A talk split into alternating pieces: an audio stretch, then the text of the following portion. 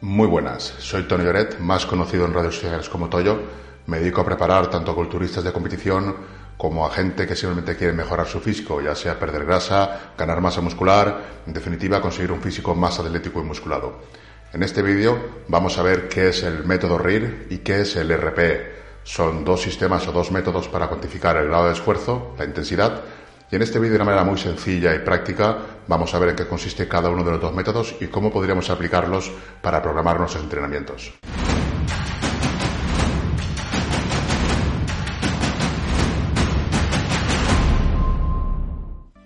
Repeticiones en reserva o método RIR. El RIR es una manera de calcular cuántas repeticiones dejamos en reserva hasta el fallo muscular. Se trata de, saber cuántas nos quedarían hasta el fallo muscular y esas serían las repeticiones que dejaríamos en reserva. Si no sabes lo que es el fallo muscular, el fallo muscular es cuando intentas hacer una repetición más, pero ya no te es posible porque es imposible, la fuerza no te da para completar esa repetición. Cuando llegas a ese punto sería el fallo muscular. El método RIR lo que cuantifica es cuántas repeticiones te llegan hasta llegar a ese punto. Si quieres profundizar más sobre el fallo muscular, en la descripción de este vídeo te dejo un enlace con una clase muy extensa donde explico absolutamente todo sobre el fallo muscular. Cuándo llegar al fallo, cuándo no, en qué ejercicios es interesante, en qué ejercicios no. En fin, todo con mucho detalle, muchísimos detalles sobre el fallo muscular, muy completo, es una clase de dos horas y ahí te va a quedar todo absolutamente clarísimo. También menciono el método RIR y RP de una manera más extensa. Aquí vamos a hacerlo más resumido para no extender demasiado el vídeo que sea más práctico. RIR 4, RIR 3, RIR 2, RIR 1, RIR 0 y falla muscular. ¿Qué significa todo esto? El falla muscular, como decíamos antes, es cuando ya no puedes completar esa última repetición. Eso sería llegar al falla muscular. RIR 4 sería cuando paras cuatro repeticiones antes del fallo muscular es un RIR bastante complejo de calcular porque es bastante difícil saber cuándo exactamente te quedan cuatro repeticiones. Entonces es una manera de cuantificar que no recomiendo. Yo personalmente me gusta recomendar a partir de tres en, usuarios que tengan bastante experiencia llegando al fallo, porque si tú no llegas al fallo no sabes exactamente cuántas repeticiones te quedan para el fallo. Entonces en, en usuarios que sean intermedios o novatos es interesante acercarse lo más posible al fallo hacer lo que sería el fallo sin lucha, por ejemplo, que explico en el vídeo que comentaba antes. Y bueno, eh, acercarse al fallo para poder calcular mejor realmente qué, en qué RIR estamos. RIR 4, como digo, es bastante impreciso porque puedes pensar que estás a RIR 4 cuando realmente estás a RIR 6. Pero RIR 3 es bastante más preciso. En los ejercicios multiarticulares o ejercicios en que manejes cargas bastante elevadas, personalmente recomiendo un RIR 2, 3, 1 y no acercarse al fallo demasiado, demasiado, o tampoco un RIR cero, salvo contadas excepciones, o depende de nuestra programación, lo que busquemos en determinados momentos.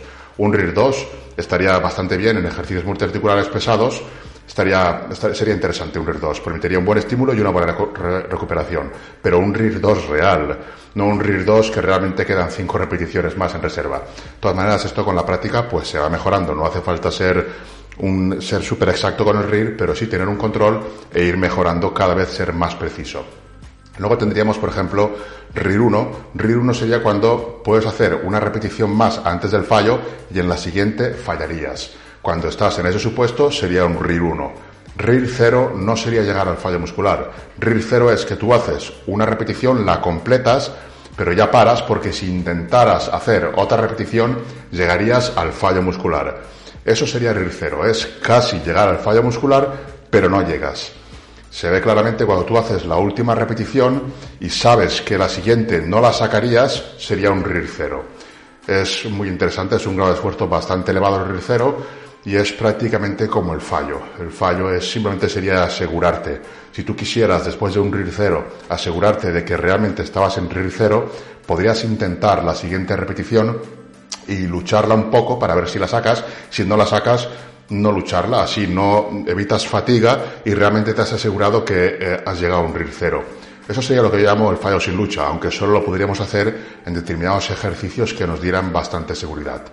Un RIR 0, RIR 1 o el fallo muscular estaría bien, sobre todo en ejercicios analíticos, donde el músculo objetivo trabaja de una forma muy localizada y la fatiga a nivel sistema nervioso central pues no es muy elevada. De todas maneras, lo importante aquí es cuantificar en tus entrenamientos, anotar cada serie, el RIR que haces y a partir de ahí ver cómo progresas, ver la intensidad. Aquí abajo en la descripción te voy a dejar un, Excel, una plantilla automatizada en la que puedes anotar en cada serie el RIR al que llegas. Y la plantilla te va a decir por gráficos al final el grado de esfuerzo que estás empleando, cómo mejoras en el grado de esfuerzo, sesión tras sesión, semana tras semana. Va a salir todo por gráficos. Es una plantilla muy interesante. No me quiero extender ahora demasiado porque da para mucho, pero puedes descargarla si quieres echarle un vistazo. La tienes en la descripción del vídeo. Escala de esfuerzo percibido o RPE. La escala de esfuerzo percibido, el RPE, es otra manera de cuantificar el grado de esfuerzo, bien sea de una serie, de una sesión, de un entrenamiento. Es una manera de cuantificar también subjetiva el grado de esfuerzo. ¿Qué significa subjetiva? Pues qué es lo que nosotros pensemos. Depende de lo que pensemos que nos ha costado esa serie, por ejemplo, o ese entrenamiento, puntuamos. Donde un 10 sería la máxima intensidad y un 1 pues sería lo mínimo. Es una escala del 1 al 10 normalmente. Esta escala se usa sobre todo en entrenamientos de fuerza, aunque también hay gente que la usa para hipertrofia. Yo personalmente recomiendo usar el RIR para lo que serían las series y el RPE para lo que sería el total de una sesión. Cuantificaría en cuanto a RPE el total, el grado de esfuerzo total de lo que sería una sesión, mientras que las series las cuantificaría por el RIR, por las repeticiones que me he dejado en reserva, si es que me he dejado. Aquí tenemos diferentes nombres para el RPE que sería la escala de Borg, el RPE, rango de esfuerzo percibido, el PSC, percepción subjetiva de carga, porque estas escalas de esfuerzo percibido se usan en absolutamente todos los deportes, mientras que el RIR se usa sobre todo o casi exclusivamente en hipertrofia. Aparte que, como digo, es muy útil usarlo en hipertrofia, en otros deportes no tendría sentido porque no te vas a dejar repeticiones en recámara. El grado de esfuerzo sí que puedes aplicarlo a cualquier otro deporte, incluso de resistencia un mil metros, por ejemplo, puedes tener un grado de esfuerzo de 9, de 10, de 8, dependiendo de tú lo que te hayas esforzado. Entonces puntúas como atleta lo que crees que te ha costado eh, ese entrenamiento. El RPE, como digo, sería una manera de cuantificar el esfuerzo distinta a la del RIR, aunque también tienen cosas en común que luego vamos a ver. Aquí lo que podemos ver, por ejemplo, es que la escala puede ser del 10 al 100 o del 1 al 10. Hay escalas también que son del 1 al 20. Cada entrenador o cada sistema pues tiene su propia escala que puede tener varios, varios valores. Lo importante es que cuando más alto sea el grado de esfuerzo, pues es más duro. Como podemos ver, muy suave, bastante suave, suave, algo duro. Duro sería 60 o 6. Eh, bastante duro sería 70 o 7 muy muy duro 90 o 9 y extremadamente duro, que es el máximo que podríamos dar, sería 100 o 10, ¿no? Un RPE de 10 sería extremadamente duro, un RPE de 9 sería muy muy duro, un RPE de 8 sería muy duro, de 7 bastante duro. Y esto se podría cuantificar todavía más. Podríamos poner, por ejemplo, un RPE de 9,5, 8,5, 7,5 podríamos hacerlo también así, ¿no? Como digo, en hipertrofia vamos a centrarnos en el RIR, pero esta escala hay que conocerla y podemos aplicarla también en lo que sería el cómputo de entrenamientos completos. Yo hago un entrenamiento y lo cuantifico en base a lo que yo haya percibido que me he esforzado. Si me he esforzado mucho, pues pongo un 9. Si me ha costado muchísimo de completar ese entrenamiento, pues pongo un 10. Por ejemplo, sobre un mismo entrenamiento, si tu, si tu grado de esfuerzo, si tu escala percibida va descendiendo es que te estás adaptando al entrenamiento. Podría ser interesante cuantificarlo. En la plantilla Excel que os dejo aquí abajo y que os comento, pues yo cuantifico lo que sería un entrenamiento completo y así veo lo que me va costando de sesión a sesión, entre microciclo y microciclo. Conforme te vas adaptando, seguramente te vaya costando menos o hagas más el grado de esfuerzo en el RIR, pero que al final te vaya a costar igual y el cómputo total, el RP de la sesión, venga a ser el mismo. Relación entre el RP y el RIR.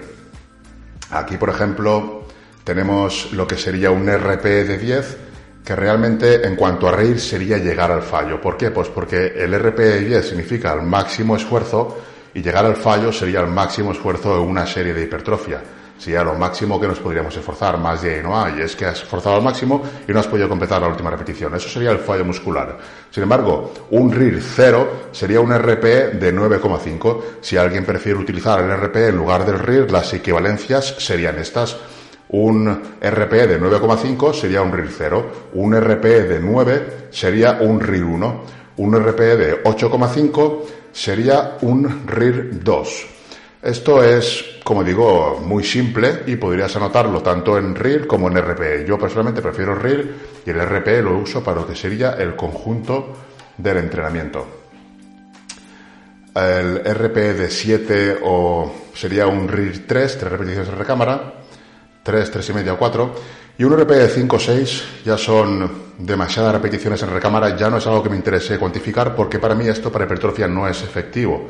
Para que sea efectiva una serie de hipertrofia tienes que acercarte lo más posible al falla muscular. Entonces estamos hablando de un RP de 3 en adelante o quizás de 4 si fuera una carga muy elevada que sí que logrará activar bastantes fibras. Pero realmente en hipertrofia las series efectivas tienen que ser un RIR 3 en adelante. Por eso es importante si trabajamos cuantificando por el RIR que realmente nos aseguramos de que estamos yendo a un RIR bastante, bastante cercano al fallo.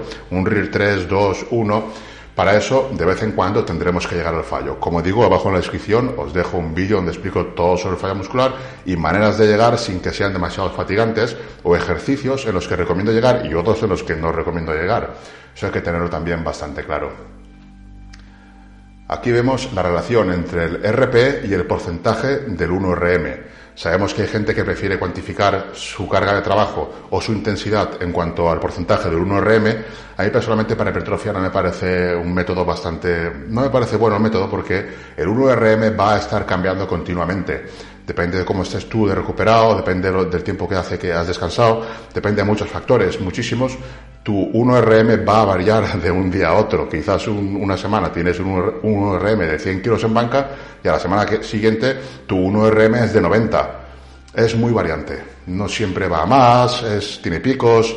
Entonces, cuantificar por el 1RM bueno, a mí personalmente no es lo que me gusta. Aparte que genera bastantes, bastante conflicto, pienso que el RIR es un sistema mucho más sencillo, práctico, para determinar lo que sería el grado de esfuerzo o la intensidad, como queramos llamarlo. Aquí tendríamos, por ejemplo, el RP de 10, que sería una serie, o sea, una repetición al 100% del 1RM. O sea, el 100% del 1RM, una repetición. Un RP de 9,5, eso es la primera columna. Sería un, un una serie, una repetición al 97% del 1RM. Tienes una repetición al 97% del 1RM, pues tu RP no es el 100%, no es el 10, es el 9,5. Si una repetición la haces al 95% del 1RM, es un RP de, nuevo, de 9. ¿Esto para qué es? Esto es para si tú no quieres eh, cuantificar por el 1RM, pero quisieras saber aproximadamente sobre qué porcentaje del 1RM trabajas, aquí tendrías la tabla. Si te esfuerzas en una repetición eh, un RP de 10 porque era imposible esforzarte más, sería el 1RM. Si en lugar de ir a 1RM vas, por ejemplo, al 8RM, nos vamos a la columna del final y tenemos que mm, un RP de 10 serían 8 repeticiones con un 79% del 1RM. O sea, si tú haces 8 repeticiones y vas al máximo esfuerzo posible, que es un RP de 10, equivaldría a un 1RM de un 79%. Esto del 1RM y repeticiones tampoco es exacto porque depende de cómo tú entrenes, vas a estar más adaptado a unos rangos de repeticiones u a otros. Yo, por ejemplo, entreno siempre con repeticiones bastante altas, entonces estoy muy adaptado a repeticiones, a rangos de repeticiones altas, pero a bajos no. ¿Qué significa eso? Que, por ejemplo, yo, en mi caso, un RP de 8, perdón, a 8 repeticiones del 1RM, tendría bastante más fuerza que lo que sería a una máxima repetición. ¿Por qué? Porque nunca hago máximas, nunca bajo de 5 repeticiones. Si tú, en cambio, bajas mucho de 5 repeticiones, en rangos de 1RM del, vamos, de menos de 5 repeticiones, vas a estar más fuerte que en rangos altos de repeticiones, porque simplemente estarás más adaptado. ¿Vale? Por eso el 1RM es muy cambiante. Esta escala nos sirve para tener una relación, podéis echar un vistazo, hacer una captura, lo que queráis, porque es útil, pero se trata de eso de una comparativa. Luego aquí, por ejemplo, pues el RP sabemos que se puede igualar al RIR. Un RP de 10 sería llegar al fallo o un RIR 0. Un RP de 9,5 sería un RIR 0. Un RP de 9 sería un RIR 1. 8,5 sería un RIR 2. Entonces, con esta tabla podemos también interpretar lo que sería el RIR, aunque no venga ahí. Como sabemos, la tabla anterior, que lo que mm, equiparaba era el RP y el RIR, en, esta tabla podemos calcular también lo que sería el RIR. No sé si me he explicado bien en esto, pero el, tema es muy sencillo. Son dos sistemas de cuantificación del grado de esfuerzo o de la intensidad, como queráis llamarlo.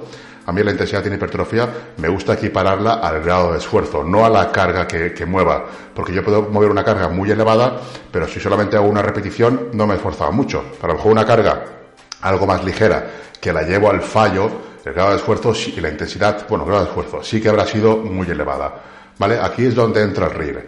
Es una manera de cuantificar tú puedes programar tus entrenamientos en base al RIR y luego yo, por ejemplo, lo hago, lo que sería el total del entrenamiento, lo cuantifico en base al RPE. Si yo ese entrenamiento me he esforzado mucho, le pongo un RPE de 9, por ejemplo. Si me he esforzado poco o me ha costado poco, mejor dicho, le pongo un RPE de 7, de 6 Obviamente el nivel tiene que ser elevado. Si haces un RP de 5 los entrenamientos, seguramente no sea suficiente intensidad ni esfuerzo para que tengas adaptaciones positivas. Entonces hay que esforzarse. ¿Vale? con el RIR pasa lo mismo. No puedes ir a RIR 3, por ejemplo, siempre porque seguramente no vas a tener muy buenas adaptaciones positivas y progreses. A no ser que sea un RIR 3 en ejercicios multiarticulares que, como digo, sí que se puede eh, acercarse, alejarse un poco más del fallo. Mientras que cuando más eh, baja sea la carga, más cerca del fallo tenemos que ir. Eso es una premisa que siempre digo a mis chicos. Cuando la carga sea más elevada, más lejos del fallo puedes ir. Cuando la carga sea más ligera, para notar un buen estímulo, tienes que ir más cerca del fallo. Estoy intentando resumirlo todo, que sea de una manera útil, práctica, sencilla de entender. Espero que lo esté consiguiendo. De todas maneras, si tienes alguna duda, déjamela en comentarios y trataré de resolverla.